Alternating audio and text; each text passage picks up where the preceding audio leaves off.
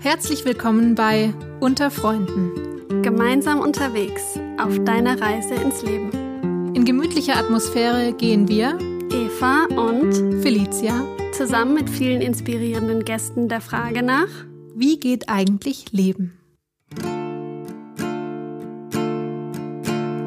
Home, I'm going home. I need a land to feel my soul. Take me home, take me home over the green, green hills and far away. Home, I'm going home. I need a land to feel my soul. Take me home, take me home over the green, green hills and far away. Hallo und herzlich willkommen bei Unter Freunden. Schön, dass du wieder eingeschaltet hast. Und falls du uns noch nicht abonniert hast, wäre das der perfekte Zeitpunkt, damit du in Zukunft nichts verpasst, was hier passiert. Solange man in der Schule ist, wird das Leben ja in der Regel stark vom Elternhaus geprägt. So ganz nach dem Motto, solange du unter unserem Dach lebst, gelten unsere Regeln. Und das ändert sich ziemlich stark in den meisten Fällen, wenn man das Elternhaus verlässt, wenn die Schulzeit rum ist und eigentlich ein neuer Lebensabschnitt beginnt. Und da haben wir dann die freie Wahl vom Wohnort, ob wir umziehen möchten oder nicht, ähm, ob ein Studium beginnt und wenn ja, wo und was für eins, welcher Studiengang oder ist es doch eher die Ausbildung oder geht's mit den Freunden ein Jahr vielleicht ins Ausland oder irgendwie in eine andere Stadt. Und eigentlich Rein theoretisch sind wir da sehr, sehr frei in der Wahl. Praktisch gesehen ist das aber auch oft die Zeit, in der wir neue Bindungen eingehen, partnerschaftliche Bindungen, freundschaftliche Verbindungen. Und ja, viele haben den Eindruck, sie müssten sich irgendwie zwischen diesen Dingen entscheiden oder irgendwie wenigstens priorisieren. So im Sinne von, was ist mir wichtiger, meine persönliche Entfaltung, die persönliche Freiheit oder ist es die Beziehung zu meinem Partner, zu meiner Partnerin? Ist es, entscheide ich mich für die Liebe hier vor Ort oder geht vielleicht auch Liebe auf Distanz? Oder ist es doch dann eine Trennung, die ich jetzt einleiten müsste? Und noch dazu ist es ja mit den Partnerschaften auch so, jedenfalls in Deutschland, dass wir inzwischen ja eigentlich auch keine Partnerschaften mehr führen müssen. Man kann ja auch als Single wunderbar leben. Wir werden dafür gesellschaftlich nicht mehr, ja, komisch angeschaut oder es ist einfach was Normales ja. auch geworden. Und das war in der Vergangenheit, und da müssen wir gar nicht so weit zurückschauen, äh, ja. war das noch ganz anders. Da waren wir noch in ganz anderen Abhängigkeiten von einer Partnerschaft. Und um einfach mal ja, ein paar Zahlen auch in den Raum zu werfen. Zum Beispiel war es insbesondere für die Frauen nämlich sehr anders noch. Also 1958 beispielsweise ähm, konnte der Ehemann noch den Job der Frau kündigen und zwar äh, sofort, ohne Frist, ähm, ohne Zustimmung der Frau. Bis 1962 hm. durfte eine Frau ohne die Zustimmung ihres Mannes kein eigenes Bankkonto haben. Also der Mann hat das Geld der Frau, den Lohn, wenn sie dann arbeiten durfte, ähm, verwaltet. Bis 77 ähm, war das immer noch so, dass die Frau um Erlaubnis bitten musste, wenn sie arbeiten wollte. Und tatsächlich auch noch bis 1997 in Deutschland ähm, gab es keine sexuelle Gewalt in der Ehe. Also das wurde einfach nicht als Gewalt ähm, ja, eingestuft. So, das gab es einfach nicht. Und ja, inzwischen können Frauen Karriere machen, wenn sie das möchten. Und auch wenn man sich Kinder wünscht, ähm, ist es auch eine Möglichkeit zu adoptieren, ähm, künstliche Befruchtung, es gibt Samenbanken, es gibt Co-Parenting. Und da stellt sich natürlich auch die Frage, warum möchte ich denn eigentlich oder sollte ich in diesem Moment überhaupt eine Beziehung führen? Was, hm. was habe ich denn noch davon? Ich kann ja alles im Prinzip alleine leisten. Hm. Und steht eine Beziehung nicht vielleicht sogar eher dem eigenen der eigenen Lebensaufgabe im Weg. Und falls ich mich aber dafür entscheide, ist die Frage, was will ich denn für eine Beziehung haben? Was, was will ich? Was wollen wir zusammen? durch welche Krisen lohnt es sich denn auch mit dem Partner zu gehen? Ist es der Partner, der, die Partnerin, ist es wert, so auf jemanden zu warten? Oder, oder wie ist es? Es gibt so viele Fragen dazu, die wir besprechen mhm. können. Und mhm. Mit wem könnte ich das besser besprechen als mit dem Mann, der erst ganz kürzlich einen Workshop mit jungen Menschen geleitet hat zu dem Thema Mut zur Liebe. Und zwar auf, die, auf der Impulstagung zur Lebensaufgabe. Mhm, und gleichzeitig mhm. auch dem Mann, der regelmäßig Ehepaare traut und sie auf ihrem Weg begleitet. Herzlich willkommen, Laurenz Hornemann. Ja, vielen Dank. Hallo, hallo. Ja, das sind ja schon mal interessante Ausblicke in die Vergangenheit, in die guten alten Zeiten. Unglaublich, was sich da getan hat, wenn man sich das bewusst macht. Wirklich, wirklich. Ja, tatsächlich ein Riesenfortschritt und das alles nur eigentlich innerhalb von einer Generation. Ja, also selbst die also, erste Zahl, die ich genannt hatte, 1958, ja. wenn ich überlege, meine Mutter ist 57 geboren. Also das ist ja. ein Riesenunterschied. Ja. ist richtig toll, wenn man sich sowas mal bewusst macht. Also das Motto, alles wird besser. Wenn man sich diese Brille mal aufsetzt und dann in die Zeit schaut, dann findet man richtig viel. Und das ist, tut sehr gut zwischendrin. Ja, das stimmt. Ja, Herr Hornemann, Sie sind mit 20, 21 Jahren an das Priesterseminar in Stuttgart gegangen und haben dann noch danach Griechisch, Physik und Germanistik in Tübingen und Berlin studiert. Und sie waren mhm. mit 26 Jahren Pfarrer in der Christengemeinschaft. Genau, ja. Ähm, und bin ich immer noch, also nicht 26, aber immer noch Pfarrer. ähm, wäre aber auch interessant, wenn sie immer noch 26 wären, aber das ist ein anderes Thema. Ähm, ja, für viele junge Menschen ist es vielleicht ziemlich weit weg, so diese Thematik Priester, Kirche, mhm. Gott, also diese Begriffe vielleicht auch schon. Ja, ja. Und vielleicht fragen sich manche auch, hä, die Eva redet jetzt mit einem Priester über partnerschaftliche Beziehungen, ist ja interessant. Ja, ähm, ja. Weil vielleicht viele, um das so provokant äh, auszudrücken, sich vorstellen, ähm, dass es für Priester vielleicht auch nur eine bestimmte Art von von Beziehungen gibt, also eine heteronormative Beziehung, mhm. die mhm. vielleicht auch auf immer ja ausgelegt ist. Es gibt äh, also Trennung ist eigentlich jetzt nicht so angesagt. Mhm. Ähm, und vielleicht auch, dass ja die Religionszugehörigkeit auch bei beiden Partnern und Partnerinnen irgendwie übereinstimmen sollte. Mhm. Ähm, ist jetzt, also ich frage mal so ganz platt, stimmt dieses Bild in Ihrem Fall? Also in meinem Fall stimmt das nicht. Überhaupt nicht. Da, aber ich verstehe und fühle sofort mit jedem mit, der diese Worte hört und damit Schubladen öffnet, die alte Jahrhunderte zum Vorschein bringen. Und das trifft ja doch auch in vielen Fällen heutzutage noch zu, wenn man diese Begriffe hört und irgendwo mit diesem Maßstab schaut. Also tatsächlich, ja, nur männerbesetzte Domänen und Frauen, die nichts zu sagen haben, unverheiratete Männer. Es hat so irgendwie so einen mystischen Charakter der Vergangenheit, alte Eingeweihte. Aber das hat in meinem Fall überhaupt gar nichts damit zu tun. Aber es ist ein, ist ein großes Thema. Also da, sonst hätte ich mich damit auch nie und nimmer verbunden, verbinden können. Also in der, in der spirituellen Gemeinschaft, in der ich Priester bin, da kann ich nur die Gegenwart beschreiben und dann sieht das total anders aus. Also ich habe eine Kollegin, die hat mit ihrer Frau gemeinsam Kinder. Hm. Ich habe einen Kollegen, der war früher noch Frau. Ich habe viele in gleichgeschlechtlicher Beziehung lebende Kolleginnen und Kollegen. Mhm. Als vor einigen Jahren eine Gruppe da war, die dann kurz vor ihrer Priesterweihe stand, da waren 75 Prozent dieser Menschen in der Weihegruppe homosexuell. 75 Prozent. Ja, wow. klingt unglaublich ja, eindrucksvoll. Wenn ich jetzt allerdings sage, die waren zu viert. okay, aber einer, einer war hetero. dann ist es vielleicht etwas relativiert, aber, aber trotzdem.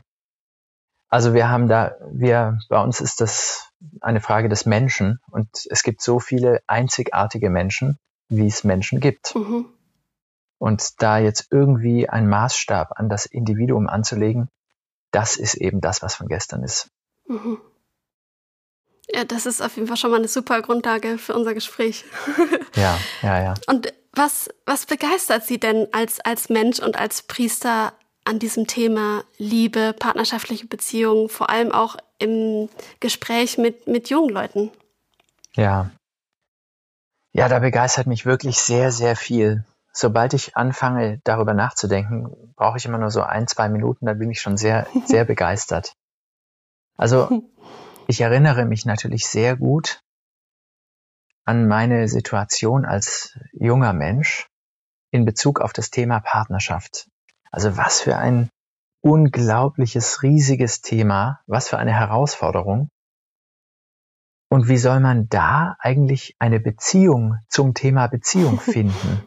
Mhm. Und ich habe sehr jung geheiratet, ich war noch 23. Mhm. Und ich weiß, ich habe mit einem Klassenkamerad von früher darüber gesprochen der dachte, also der dachte, und das war natürlich vernünftig zu denken, so, du spinnst. ja. Aber ich habe dann mit ihm diskutiert und ich weiß noch, eine Sache war, du jetzt stell dir mal vor, du hast dieses Thema, dieses Riesenthema Beziehung geklärt. Mhm. Du hast da, da einen Knopf dran gemacht. Was für eine Befreiung, dass du jetzt bei diesem Thema Klarheit hast und dich jetzt anderen Themen widmen kannst. Mhm. Das hat ihn überzeugt. das fand er gut. Das hat er gedacht, meine Güte, stimmt.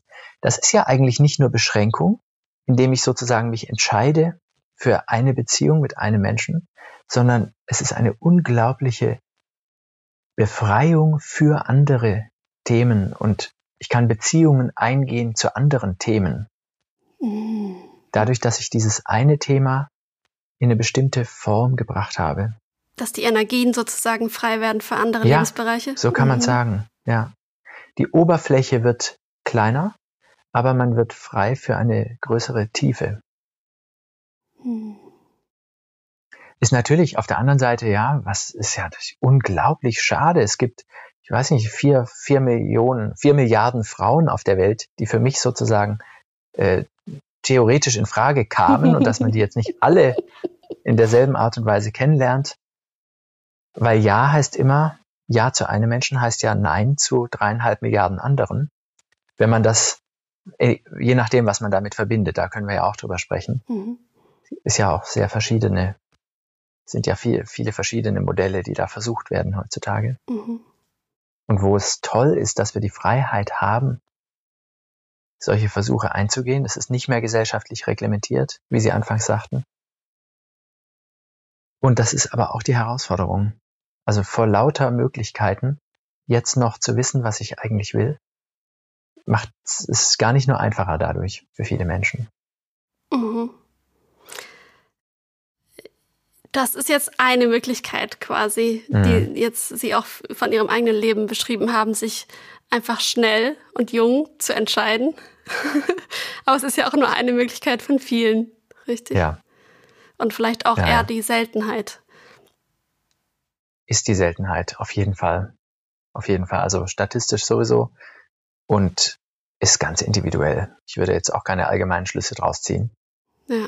Bei mir war es so, ich hatte, also bei meinem 26. Geburtstag um diesen Tag herum waren die Priesterweihen und dann hatte ich die beiden Hauptthemen des Lebens, Partnerschaft und Beruf, schon gebongt. Gebongt, genau. Schäfchen ins also, Trockene mein, gebracht, zwei Schäfchen. Ja, ich meine, einerseits ist natürlich ein Prozess, ja. Das Priesterwerden ja, ist eine Frage an jeden Tag und die Beziehungen führen auch. Hm. Aber ich weiß, um welche Beziehung ich mich kümmern will, mhm. sozusagen. Ja. Ist das auch die Idee gewesen hinter dem Namen Mut zur Liebe? Ähm, den, in dem Workshop, den Sie gegeben haben? Oder um, um was, wie kann ich mir das vorstellen?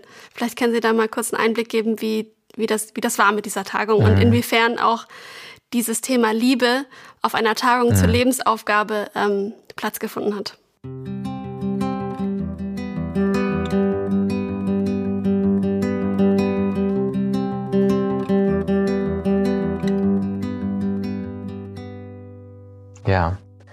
Also die Tagung heißt Impuls. Im Bindestrich Puls. Super Titel. Mhm. Und Tagung zur Lebensaufgabe steht immer drunter. Und diesmal hatten wir sozusagen das Hauptthema oder spezifisches Thema Mut. Und dann verschiedene Workshops. Und ich habe dann eben diesen Mut zur Liebe genannt, Liebe und Partnerschaft. Und ich glaube, das hat schon ganz wesentlich mit dem Thema Entscheidung zu tun. Das ist ein Mysterium an sich.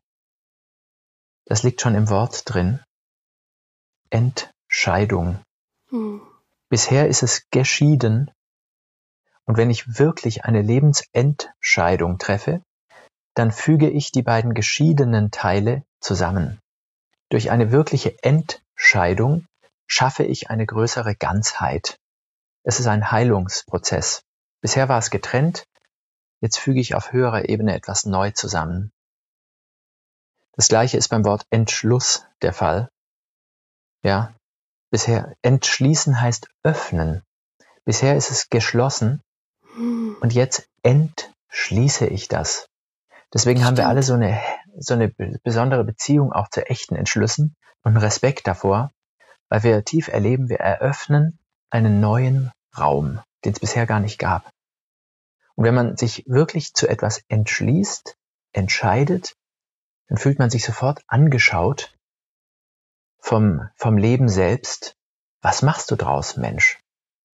Sich entscheiden ist, ist schon schwer genug, aber der Entscheidung treu bleiben ist noch eine ganz andere Sache. Also heiraten kann jeder, aber verheiratet, blei verheiratet bleiben ist noch ein ganz anderes Kapitel. Mhm. Ja, insofern hat es auch mit Mut zu tun. Also Mut im Sinne von Entscheidungen treffen in Bezug auf Partnerschaft. Das ist vielleicht der, der nähere Zusammenhang. Mhm. Und wir haben uns jetzt mal wie eingangs so die Situation skizziert, uns äh, da reinfühlen. Ähm, man ist irgendwie gerade mit der Schule fertig und hat vielleicht mhm. irgendwie auch Pläne, die jetzt vielleicht nicht so mit der Partnerschaft konform gehen, erstmal, wie man denkt, mhm. ähm, weil man vielleicht weiter weggehen will zum, zum Studieren oder eben irgendwie ins Ausland gehen will. Ähm, was, ja, was kann man denn dann machen mit diesem Konflikt? Ja, ja. So die eigene Lebensaufgabe geht so in die eine Richtung und die Bindung geht in die andere, mhm. scheinbar. Also so fühlt sich das ja. ja in dem Moment dann an. Ja. Ja, das ist wirklich, wirklich eine ganz wichtige Frage. Also ich habe meine Beziehung, wer weiß wie lang schon. Und dann, was mache ich aus meinem Leben? Und was hat jetzt Priorität? Genau. Hier bleiben.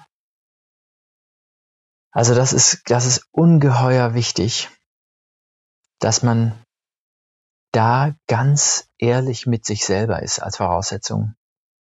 Was will ich eigentlich? Und dass man darüber dann mit dem Partner auch spricht. Aber das Gespräch, das Hauptgespräch ist das mit sich selbst. Mhm. Wenn die Beziehung schon so eine ist, dass das Gespräch mit dem anderen dem gleicht in der Ehrlichkeit, wie man es mit sich selber führt, dann kann man auch zu zweit drüber sprechen. Aber das ist in den seltenen Fällen mhm. bei in dem jungen Alter so, mhm. so dass ich denke, irgendwie trennt, also trennt euch mal. Ich meine das insofern, gluckt nicht dauernd zusammen rum, sondern vielleicht findet ihr die Möglichkeit mal äh, zwei, drei, vier Wochen Einsamkeit zu pflegen. Hm. Irgendwie Abstand zur Partnerschaft damit ich wirklich ganz zu mir selbst finde, was ist jetzt in meiner Biografie das, was dran ist. Und wenn ich das, wenn ich das in mir wirklich zu einer Klarheit bringe, zulasse, dass das als Klarheit auftaucht mit Konsequenzen, dann vielleicht so stark erlebe, dass ich das Vertrauen habe, wenn es für mich wirklich stimmig ist dann ist es auch stimmig für den anderen. Das Leben ist ein Organismus. Wenn das für einen wirk wenn für einen Menschen etwas wirklich stimmig ist, dann entspricht das eigentlich dem Gesamtorganismus des Lebens und damit auch dem anderen. Hm. Das, das ist meine Grundlebenserfahrung. Hm. Aber wir haben oft nicht den Mut, weil wir irgendwie harmoniesüchtig sind oder die vordergründige Harmonie höher schätzen als den Durchgang durch das Nadelöhr. Aber die wahre Beziehung kann sowieso nur, die kommt nach der Wahrheit, nicht vor der Wahrheit, nicht auf Kosten der Wahrhaftigkeit. Weil was könnte passieren, wenn ich nicht meine Wahrheit spreche? Naja, also wenn ich jetzt äh, doch nicht nach Amerika gehe und dieses Sozialprojekt anfange oder sonst was, sondern hier bleibe, ah, notgedrungen irgendwas zu studieren beginne oder sonst was, dann, dann äußert sich das in ungesunden Symptomen. Also es kann ganz vielfältig sein. Eine Depression. Also wenn ich dauernd Nein tue, wo ich doch ein Ja in eine andere Richtung irgendwo in meiner Seele fühle, dann bringt mich das in den inneren Zwiespalt und tut der Beziehung letztlich natürlich auch nicht gut. Beiden tut's nicht gut. Mhm. Eigentlich allen dreien. Man ist in der Beziehung immer zu dritt. Der andere und ich und unsere Beziehung. Mhm. Das heißt aber dann in der Konsequenz auch, dass ich meinen Partner, meine Partnerin mit einer Entscheidung konfrontiere, die sie oder er erstmal vielleicht im ersten Moment oder auf der Oberfläche auf jeden Fall nicht okay findet. Ähm, ja. Ne? Und das ja. im Ernstfall auch tatsächlich dann zu einer Trennung führt. Genau, genau. Ja. Ja. Also meistens Meistens ist es natürlich in einem Ungleichgewicht. Einer macht sich da mehr Gedanken, spürt das deutlicher, dass irgendwie jetzt die, die Weltreise oder das Auslandsjahr oder sonst was eigentlich dran ist für die eigene Biografie. Und der andere ist vielleicht nicht so weit, das so zu spüren oder das so zuzulassen und dann ist das mit Schmerzen verbunden.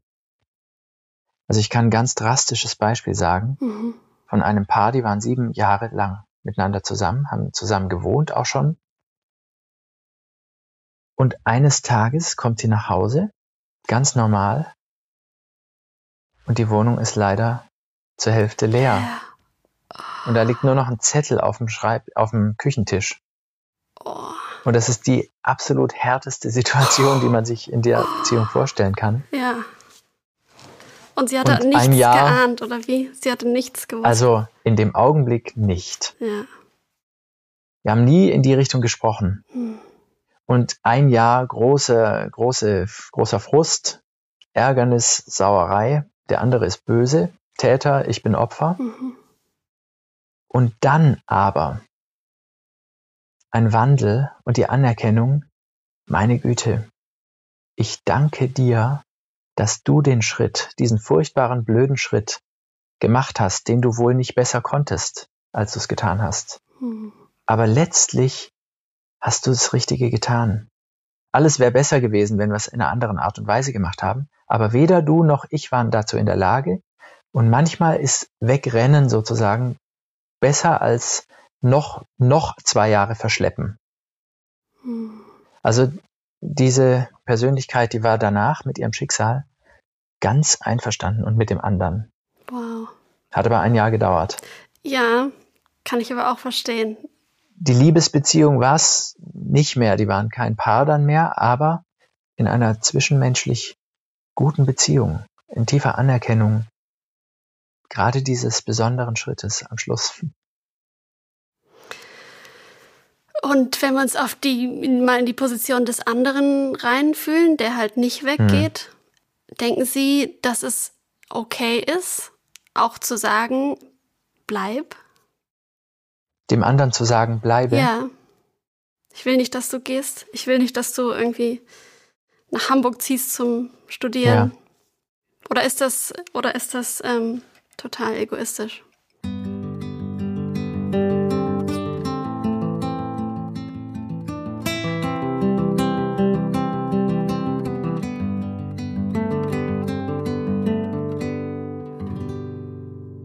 Es kommt drauf an, auf die Motive.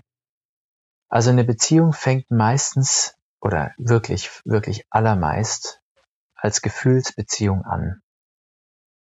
Ja, wir fühlen uns zueinander hingezogen. Und das hält auch eine ganze Weile, dieses Gefühl. Es baut sich von selber nach einer gewissen Zeit ab. Also laut WHO sind die äh, Verliebtheitshormone nach 22 Monaten aufgebraucht. Okay, keine, keine zwei Jahre.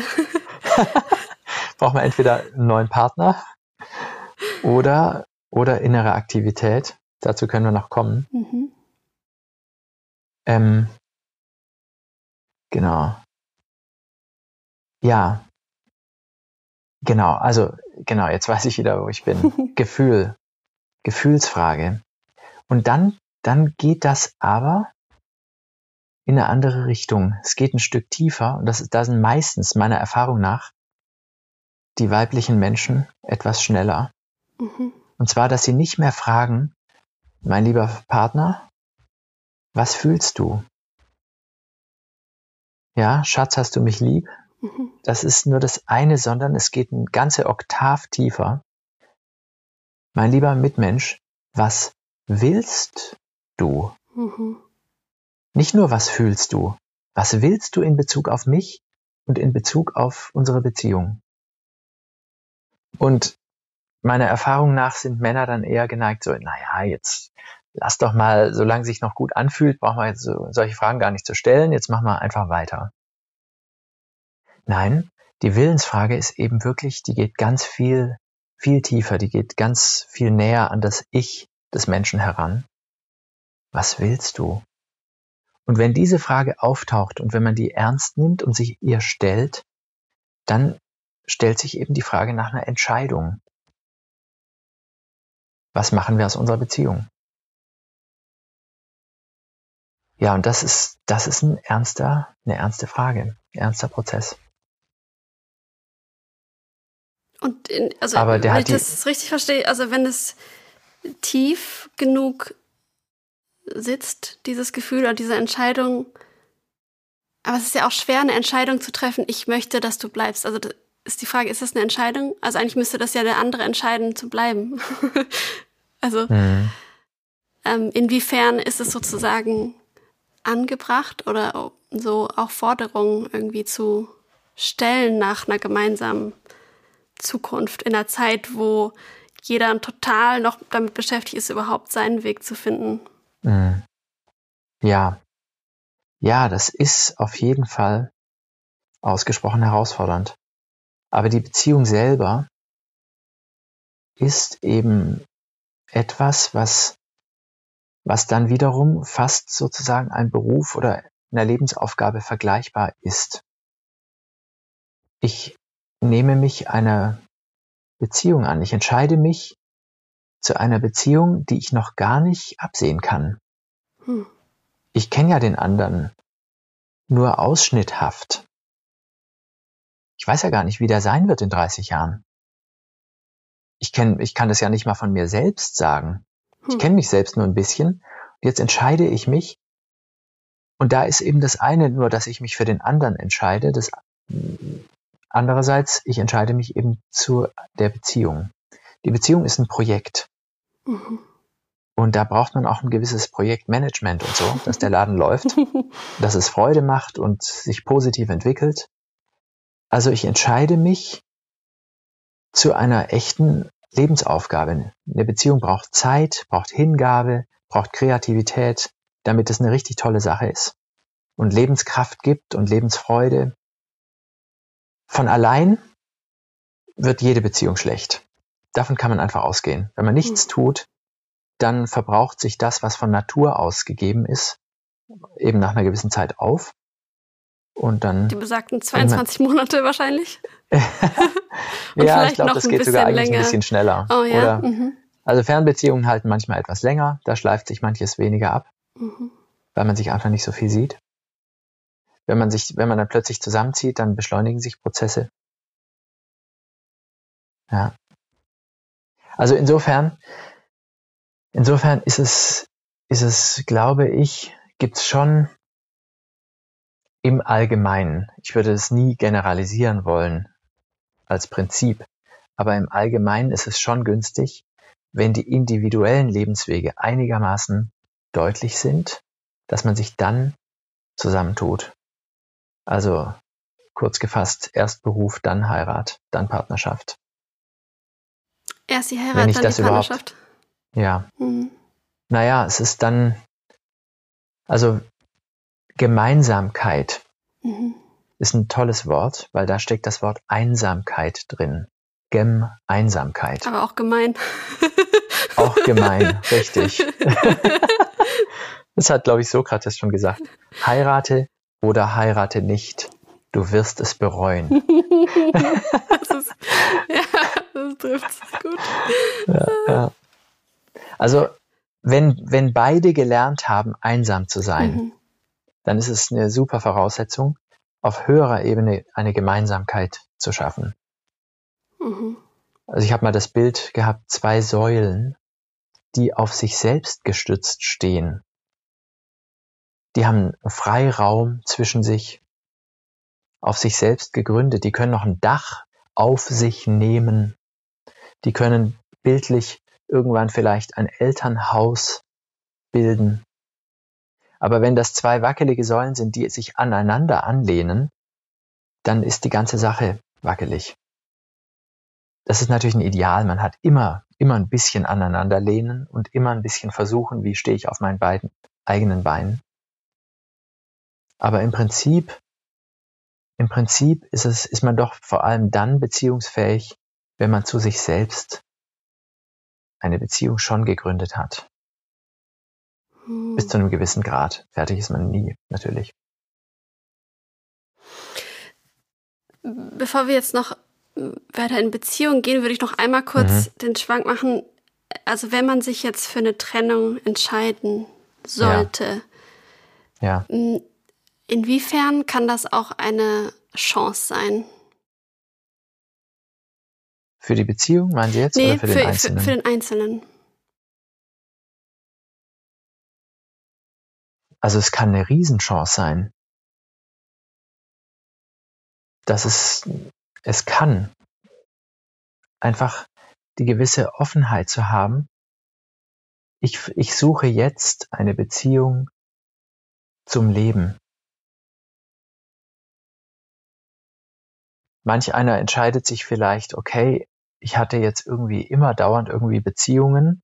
Jetzt entscheide ich mich mal dazu, irgendwie ein Jahr lang eine Beziehung zu meiner Biografie, zu, zu dem Land, in das ich gehe, zu einer anderen Sprache, zu einem bestimmten Thema in meinem Leben oder so einzugehen.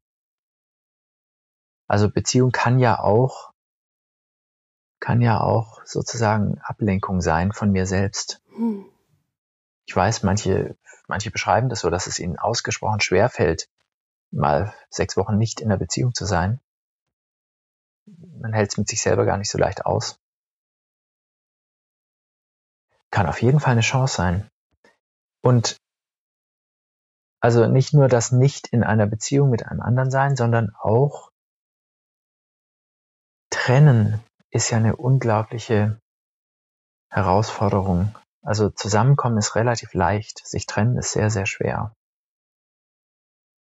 Viele Menschen rutschen leicht irgendwie in irgendeine Beziehung rein und haben dann sehr lange Zeit Mühe, wieder rauszukommen, weil dann ganz viele Gefühle entstehen und so weiter, die, die irgendwie die Sachlichkeit, die Urteilsgrundlage für Lebensentscheidungen und so auch ein bisschen nehmen. Also ich mache jetzt keine Werbung hier für Trennung, Trennungsberater, aber Trennung und Einsamkeit hat eben mit, mein, mit Gemeinsamkeit zu tun. Hm. Ja. Wenn ich mich mit dem anderen frei fühlen kann, wenn ich wirklich ich selbst sein kann, wenn ich die Wahrheit, wie ich sie empfinde, die Wirklichkeit meines eigenen Seins, wenn ich, wenn ich zu der ganz stehen kann und gleichzeitig mit dem anderen zusammen bin, dann ist es eine wunderbare Beziehung von Mensch zu Mensch wo beide sich gegenseitig in ihrer Individualität fördern, statt behindern. Und das ist nicht leicht. Das ist wirklich immer wieder neu zu ergreifen. Du anderer Mensch, werde der du bist. Und ich versuche der zu werden, der ich bin, weil dadurch kommen wir uns in Wahrheit erst näher. Es gibt ein tolles Wort von Friedrich Nietzsche. Nur wer sich wandelt, bleibt mir verwandt. Hm. Das ist wie ein Widerspruch. Mhm. Man könnte auch sagen, bleib so wie du bist, dann bleiben wir, dann ist unsere Beziehung klar. Bitte entwickle dich nicht. Und das ist meistens ein Problem in Beziehungen, wenn einer plötzlich anfängt, sich richtig um Entwicklung zu kümmern. Dann kommt die Angst. Andere, ja. Mhm. Aber wenn beide sich entwickeln, mhm. dann, dann wird man sich immer verwandter. Obwohl man individueller wird, wird man trotzdem beziehungsfähiger. Mhm.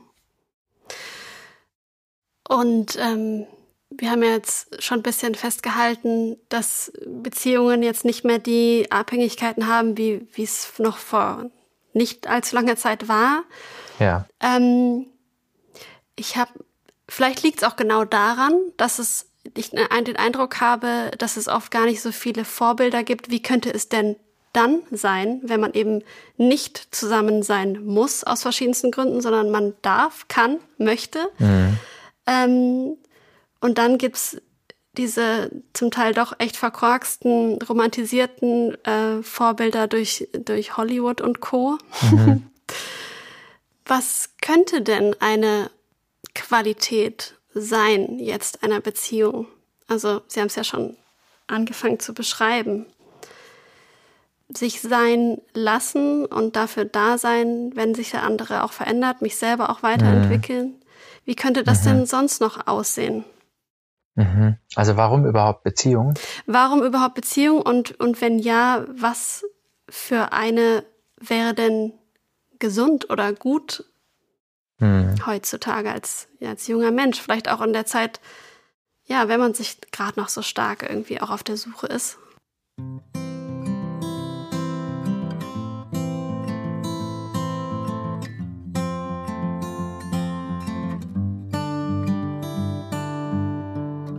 Ja, also es als junger Mensch, ja, mit, was weiß ich, 20, 21, 22, wenn Sie das meinen, mhm. Das ist natürlich wirklich schwer, weil man ahnt irgendwie, dass Beziehung auch eine gewisse Verantwortung heißt. Also ich kenne schon viel jüngere Menschen, Jugendliche, 15-Jährige, die mir sagen, oh, sorry, ich kann leider heute Abend nicht kommen, ich muss meine Beziehung retten. So, stopp mal, was, was hast du vor? Deine Beziehung retten. Also das ist schon was Objektives, was sich da gebildet hat. Es geht gar nicht mehr nur um dich oder um den anderen, sondern um das, was dadurch entstanden ist, dass ihr die letzten Monate intensiv miteinander verbracht habt. Damit ist was entstanden, was dem gegenüber man eine Verantwortung fühlt ja nicht einfach die Beziehung hinschmeißen wollen, sozusagen. Ja, aber was ist das denn, dieses Dritte, was sich durch zwei bildet? Und das ist, wenn man so ein junger Mensch ist, da spürt man das irgendwie auch. Der Verantwortung gegenüber nicht nur dem anderen, sondern noch, noch was weiterem. Ja, was könnte da eine gesunde Beziehung sein? Also ich will jetzt zunächst mal die Beziehung positiver Art beschreiben, so ganz allgemein, mhm. wenn man vielleicht das so als Ziel vor Augen hat. Später mal, wenn ich, wenn ich mich zu sowas vielleicht entscheiden möchte. Ich glaube, da kann man sich wunderbar klar machen, dass man eben einen Menschen wirklich versuchen kann kennenzulernen. Mit allem, was dazugehört. Hochs und Tiefs, durch dick und dünn. Und der andere Mensch oder überhaupt wir Menschen, wir sind eben Zeitwesen. Ja, der, der ganze ist, der andere Mensch ist nur ganz in seiner ganzen Biografie. Man gehört eben als Ganzer so zu dem einen Menschen dazu, wenn man 20 Jahre alt ist und wenn man 60 ist. Das ist der eine. Und wenn ich sage, ich versuche, die Liebe zu entwickeln, Liebe hervorzubringen zu einem Menschen, dann gehört er als Ganzer dazu und nicht nur ausschnitthaft. Mit allem, was dazu gehört, Gesamtpaket. Das ist eine echte Herausforderung, aber unglaublich interessant. Mhm. Und dann kann man auf der anderen Seite sagen, wenn ich jetzt sozusagen immer wieder neue Menschen kennenlerne, dann lerne ich nie jemanden richtig kennen. Hm. Und interessant ist auch, dass ich mich selbst in so einem Entziehung, Beziehungsprozess besonders kennenlerne, wenn ich mich wirklich darauf einlasse. Ja. Denken Sie denn, dass es den oder die richtige Person für einen gibt? Oder so ganz nach diesem Buchtitel, ähm, Liebe dich selber Liebe und es selbst. ist egal, wen du heiratest. Also es Sehr guter Buchtitel. Ja, ähm, sehr gutes Buch. Gibt es den oder die richtige für jeden? Oder ist es eigentlich auch wieder eine Frage der Entscheidung? Ist es, man entscheidet hm. sich einfach jetzt, jetzt entscheide ich mich mit dir äh, hm. diesen Weg zu gehen und dass wir zwei uns kennenlernen und durch dick und dünn hm. gehen. Ähm, mhm. Ja, Sie machen das große Kapitel Partnerwahl auf. Partnerwahl klingt ja. schon so richtig aktiv, das ist interessant. Also nicht nur irgendwie, es, es hat sich gefügt, sondern ich wähle mir jemanden und der dann hoffentlich auch ähnliche Ambitionen mir gegenüber hat. Sonst ist es etwas einseitig. Ja, naja, ich meine, inzwischen ist ja einfach, die meisten lernen sich irgendwie über Dating-Apps kennen. Da ist ja, also das ja. schreit ja nach Wahl. Du musst dich ständig irgendwie ja. entscheiden, nach welchen Kriterien denn überhaupt. Also, ja. ähm, Genau. Doch, Sie stellen eine sehr gute Frage mhm. und da kann man auch antworten, mhm. wirklich. Ich will es gerne versuchen. Also, ich meine, das eine ist sozusagen eine spirituelle Frage, ja. Gibt es hier irgendjemanden, mhm. Den ich nur finden brauche? Und da bin ich schon irgendwie seit Inkarnationen drauf, haben wir schon gebucht und das sollte ich dann auch wahrnehmen. Ja, genau. Das und ist ja einerseits auch diese total romantisierte Version davon, ja. in, in, in, die man sich auch gerne hineinbegibt. Mhm. Ist ja auch mhm. schön, mal so zu träumen. Aber ich, mich würde auch interessieren, so Sie als, mhm. als Priester, ähm, belächeln Sie das so ein bisschen oder denken Sie, na, da ist schon irgendwie was dran? Ja, da gibt's zwei Blickrichtungen. Ich würde sagen, im Rückblick kann man solche Sachen immer wunderbar anschauen und dann auch sehen. Aber im Vorblick ist das, glaube ich, trotzdem nicht ganz angemessen unserer Zeit als freie Individualitäten. Mhm. Da würde ich wirklich sozusagen relativ sachlich sein und sagen, da, es gibt schon, es gibt schon äh, Gesichtspunkte für eine gute Beziehung. Und das ist gerade mit, mit Dating heutzutage auch ein Fortschritt. Ein Fortschritt insofern, als dass ich die Menschen versuche kennenzulernen, die mir in vielen Punkten ähnlich sind. Darauf beruhen sämtliche Dating-Seiten. Mhm. Ja, ich gebe ein, wie ich bin, und dann finde ich einen, der auch so ist wie ich. Also das gibt's natürlich nicht, aber möglichst viel Ähnlichkeit in möglichst wesentlichen Dingen. Mhm. Das ist auf jeden Fall eine sehr gute Voraussetzung für eine gute Beziehung. Mhm. Man darf nicht vergessen, wir sind, wir sind von viel, viel mehr Menschen sexuell fühlen wir uns denen hingezogen oder überhaupt attraktiv angezogen, als wir mit ihnen tatsächlich gut zusammenleben könnten. Mhm. Es gibt mhm. viel weniger Menschen, mit denen wir wirklich äh, den, den Lebensalltag, den gleichen Haushalt und so weiter führen können, als wir uns hingezogen fühlen. Das ist eine echte Diskrepanz. Also ein Zehntel von den Menschen, zu denen wir irgendwie uns attraktiv hingezogen fühlen, die kommen tatsächlich in Frage als Partner für eine gute Partnerschaft. Und wenn man nur dieser Oberflächlichkeit der Angezogenheit schnell folgt, dann entstehen Wahnsinnsgefühle und dann hat man eben Mühe zu bemerken, Mist, wir passen eigentlich gar nicht so gut zusammen. Lass uns das mal irgendwie beenden und fünf Jahre später ist man dann auch wieder so weit, dass man es beendet hat. Hm. Also tatsächlich finde ich jemanden, der mir in wesentlichen Punkten gleichgesonnen ist. Ein wunderbares, wunderbarer Maßstab ist, ist derjenige, mit dem ich eine Liebesbeziehung pflegen will, eigentlich auch geeignet für eine Freundschaft mit mir. Mhm. Wenn man diesen Maßstab ansetzt, dann hat man einen sehr guten. Es gibt Menschen, die sind in einer Beziehung und die würden alles andere als Freundschaft bezeichnen in ihrer Beziehung. Die haben dann irgendwie beste Freunde neben der Beziehung. Leider ist der Partner nicht bester Freund. Und das macht sehr schwierig. Und mit Freunden sind wir auch relativ nett, ja. In Partnerschaften ist man manchmal überhaupt nicht nett zum anderen. Zu Freunden ist man super nett und wenn die klingeln, alles gut und ist man mild im Urteil und so weiter, während man den eigenen Partner, dem die Hölle, Hölle heiß macht. also ich glaube, das Freundschaftsmotiv, da lebt auch so diese Freiheit drin, ja, von der wir vorhin schon hatten. Mhm. Genug, genug Einsamkeit. Genug Abstand ist eine gute Voraussetzung für eine tiefe Nähe. Das heißt vielleicht auch, die, dass die Werte ähm, gewissermaßen übereinstimmen. Habe ich das richtig verstanden? Oder die ja. Vorstellung von einem Leben. Ja, ja. Also Werte ist so ein Wort, könnten wir ein bisschen beschreiben, mhm. was das heißt. Aber klar, was ist mir wichtig? Was ist mir wirklich wichtig? Mhm. Also neulich bei der Impulstagung da habe ich die Menschen aufschreiben lassen, die Teilnehmenden. Was ist euch in einer Beziehung wirklich wichtig? Schreibt mal jeder so 20 Punkte hin. Und jetzt streicht mal die sieben wichtigsten an. Und jetzt markiert die drei absolut wichtigsten. Mhm.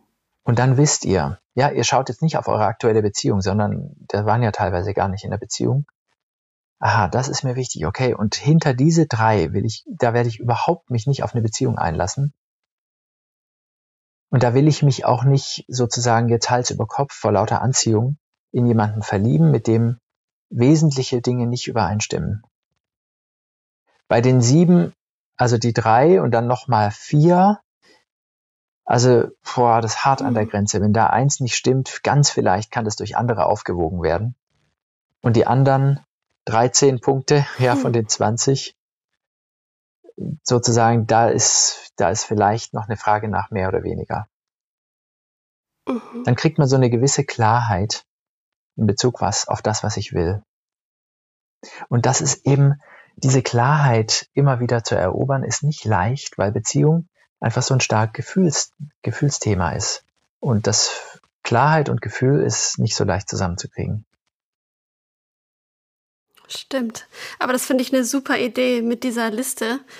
Ähm, mhm. Ich habe das neulich tatsächlich auch mal gemacht, nicht, nicht für eine Aha. Partnerschaft, sondern eher für mich. Was sind eigentlich Werte, ja. die für mich ähm, ja. eine Rolle spielen? Und ähm, falls man erstmal denkt, so, hä, wo soll ich denn da überhaupt anfangen? Es gibt extrem gute Listen von Eigenschaften, von Werten, mhm. ähm, die man sich wirklich im Internet anschauen kann und man merkt dann schon ziemlich schnell, ah, da fühle ich mich irgendwie hingezogen. So Freude ist für mich zum Beispiel ein wichtiges Thema, Vertrauen aha, aha. Äh, und so weiter. Und ähm, das ist total spannend. Dann merkt man nämlich manchmal auch, das, was ich dachte, was mir wichtig ist, ist mir gar nicht so wichtig. Und dafür was anderes, mhm. was ich gar nicht so vielleicht erstmal so vordergründig auf dem Schirm hatte, ähm, ist tatsächlich ein total wichtiger Punkt für mich. Ja, ja, ja. ja. Also die Beschäftigung damit, ne? Und manchmal auch, dass vielleicht die Dinge, die für jemand anderen, vielleicht jemand, der irgendwie in meinem nahen Umfeld ist und mich stark prägt, mhm. vielleicht wichtig ist, hat man vielleicht noch nie drüber nachgedacht, dass es für einen selber aber gar nicht gilt. Mhm, ne? Also, dass mhm. man da wirklich so auch individuell nochmal auf die, ja. auf die Forschungsreise ja. geht, so in sich selbst. Mhm. Ja. Ähm, also letztlich kann man natürlich mit mhm. jedem zusammen sein, weil Beziehung heißt äh, Arbeit, mhm. Aktivität, Investition. Aber man kann, aber es lohnt sich, es lohnt sich sehr bewusst darauf zuzugehen. Ja, genau, Arbeit. Da wollte ich mich gerade auch drauf hinaus, auf Arbeit oder mhm. auf die heiße Hölle. aha, ähm, aha. Streiten, ja. In, also ja ist ja auch wieder so ein, so ein Ideal, was viele vielleicht haben. Ähm, in einer Beziehung ähm, sollte man nicht streiten. Oder dass, wenn man sagen kann, wir streiten uns nie, ähm, dass es was ganz Tolles sei. Ähm, mhm. Wie ist das mit dem Streiten? Mhm. Ist Streiten gut? Ist Streiten nicht gut? Das ist herrlich gefragt. Ist Streiten gut? Ja. Gibt es ein zu viel an Streit? Das ist eigentlich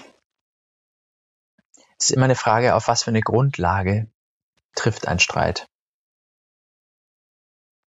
Was für, eine, was für ein Fundament hat die Beziehung?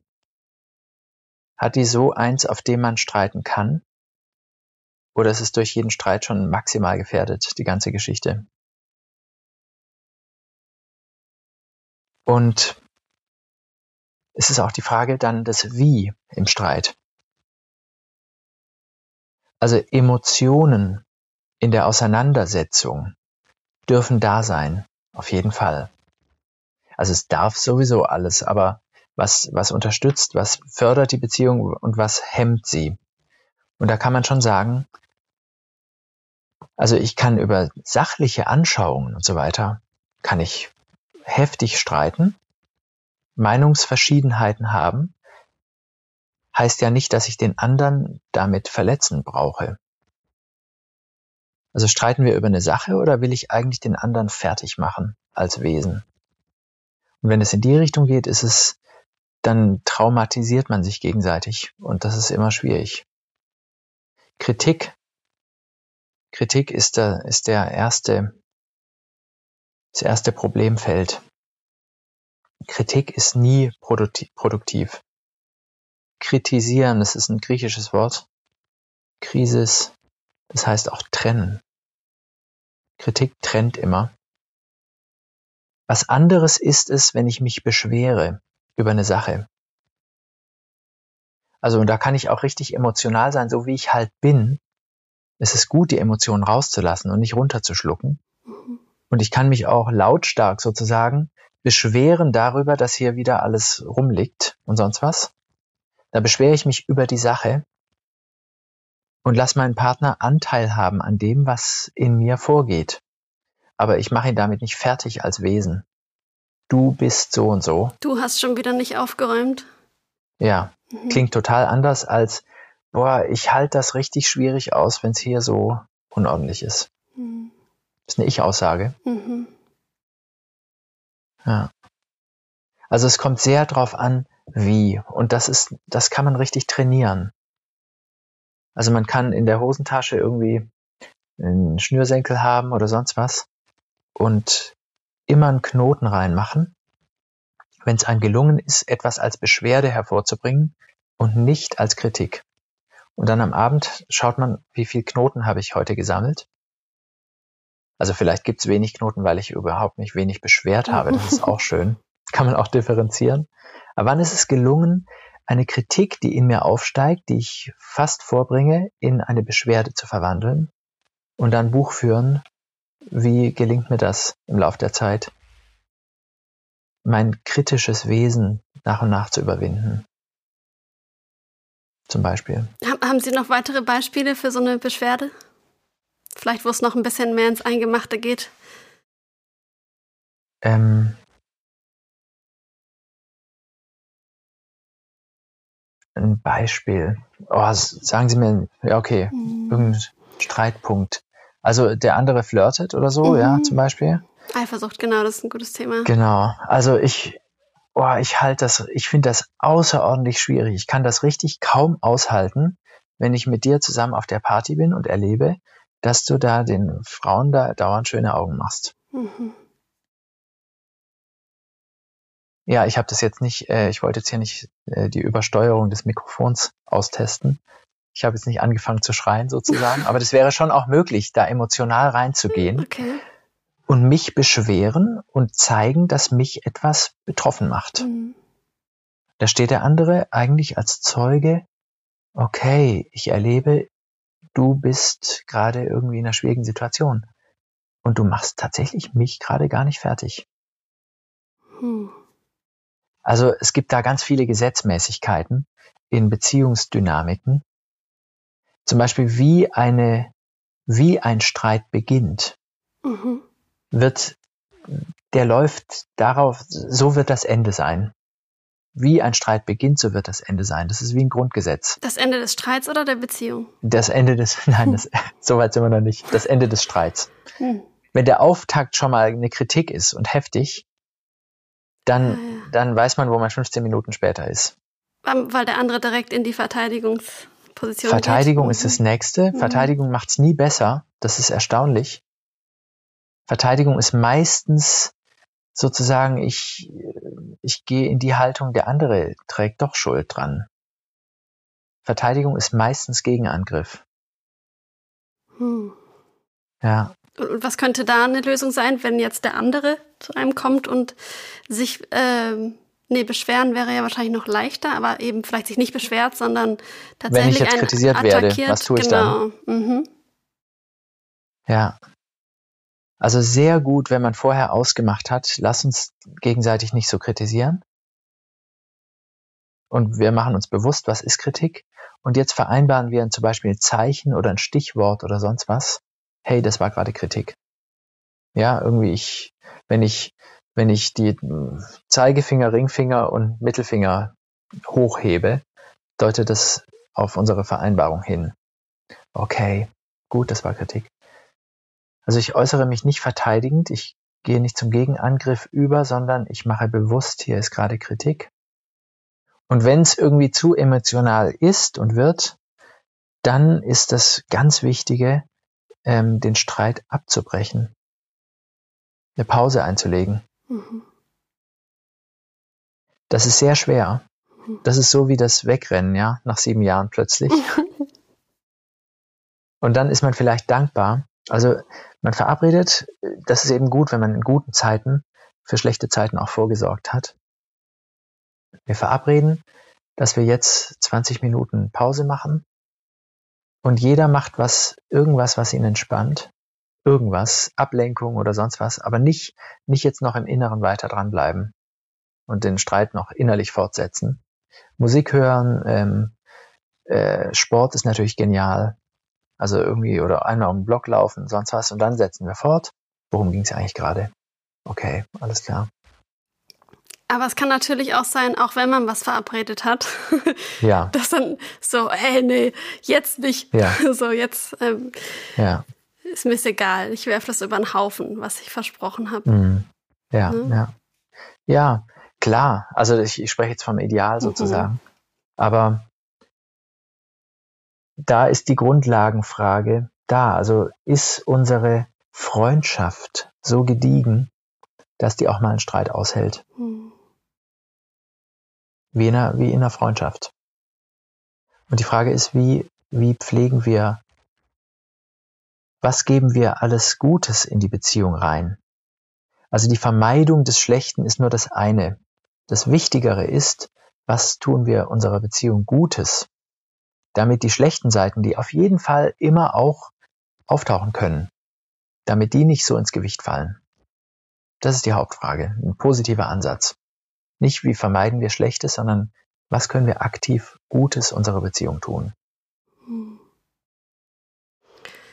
Und dann gibt's so im Englischsprachigen gibt's diesen, diesen Ausspruch, never go to bed angry.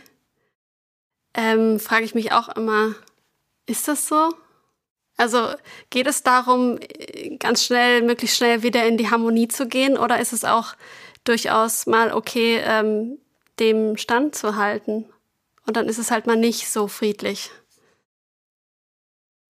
Also auf so die Frage nach dem Kompromiss sozusagen, ist das immer Mhm. der, der Lösungsweg?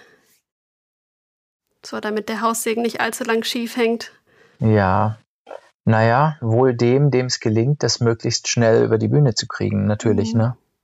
Wenn jetzt irgendwie bei in Extremfällen irgendwie wochenlang da was nachhängt, das macht niemandem Spaß. Und, und ich glaube, das kann man richtig lernen und üben, sich schnell zu versöhnen. Mhm. Das ist immer die Frage, wem gelingt es, über den Schatten zu springen, über den eigenen.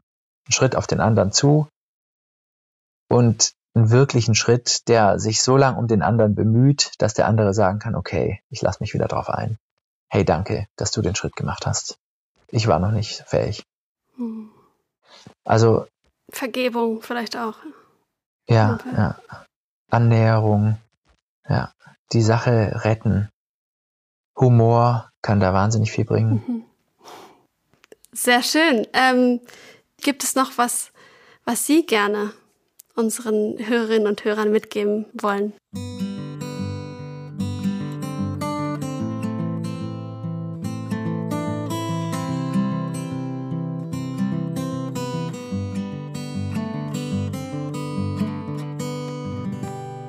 Ich habe jetzt ein paar Folgen von Ihrem Podcast gehört.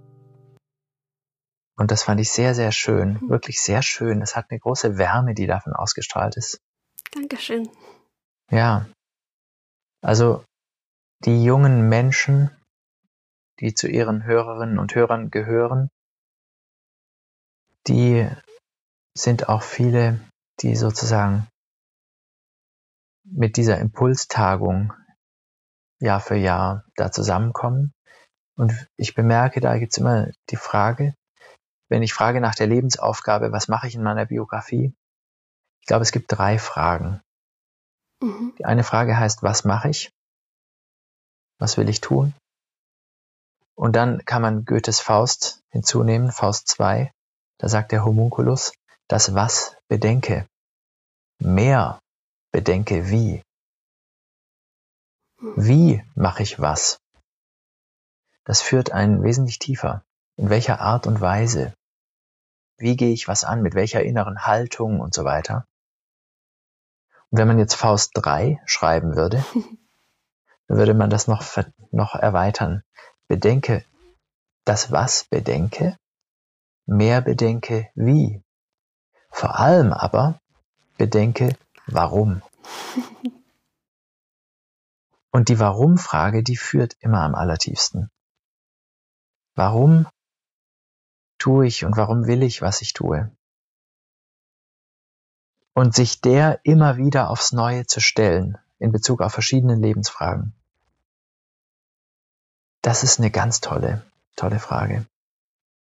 Kann man auch mit anderen dann bewegen, mit seinem Tagebuch oder sogar mit Fremden im Zug jemanden ansprechen. Ich würde gerne Ihnen was erzählen. Habe ich schon getestet. Richtig interessant. Ja, ein zweites. Und zwar, was will ich eigentlich? Ist die eine Frage. Die zweite Frage ist, was braucht die Welt von mir? Und die beiden, die hängen tief miteinander zusammen. Und Menschen, das ist, das ist sehr fruchtbar, zu, nicht nur zu überlegen, worauf habe ich Lust, sondern hey, es gibt mich, so wie ich bin, und es gibt die Welt, und was braucht die Welt eigentlich dringend? Und Mensch, dann sehe ich Aufgabenfelder, die werden nicht ergriffen, die sind aber dringend nötig. Vielleicht sollte ich die ergreifen. Und dann werden mir auch die Fähigkeiten und die Kraft und der Mut gegeben von dieser Welt, wenn ich mich auf diese Bedürfnisse, die die Welt und die Menschheit hat, wenn ich mich auf diese einlasse. Eine ganz andere, ganz andere Frage der Berufswahl.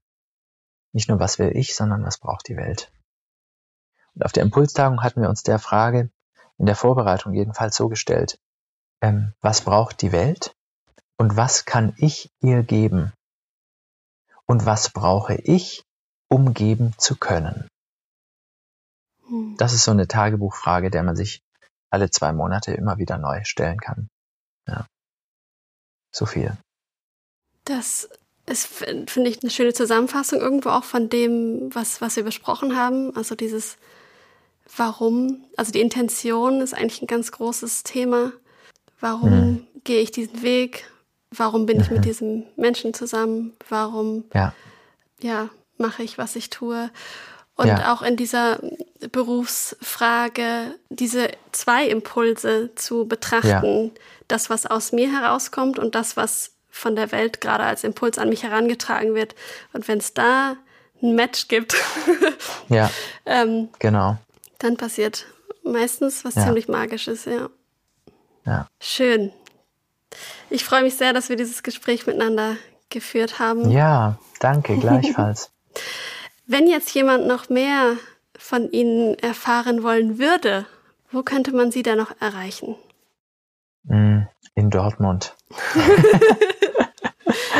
also hier lebe ich und ähm, es gibt eine Website von meiner Gemeinde, cg-do.org mhm. oder meine E-Mail-Adresse. Wobei ich empfange so viele E-Mails, dass da braucht man ein paar Anläufe, bis man mich erreicht. Aber ich freue mich über sämtliche Anfragen und vielleicht sehe ich ja den einen oder anderen bei der nächsten Impulstagung. Genau. Ist die eigentlich immer in Stuttgart? Wir waren schon an drei Orten. Stuttgart, Kassel, Dortmund. Mhm. Und für nächstes Jahr haben wir wieder Stuttgart geplant. Okay. Und so ungefähr im März jeden Jahres. Ich glaube in der Faschingswoche. Okay. Und dann haben Sie ja auch noch einen YouTube-Kanal. Ja, genau. Stimmt, einen YouTube-Kanal habe ich auch, ja. Ja. Wunderbar. Dann vielen, vielen Dank, Laurens ja, sehr gerne. dass Sie da waren. Es hat mir wirklich viel mhm. Spaß gemacht und ich bin mir sicher, dass auch viele da draußen über neue Überlegungen, neue Perspektiven überdenken können. Vielen, vielen Dank. Schön. Ja, Vielleicht sehen gerne. wir uns ja bald mal wieder. Genau. Alles Gute.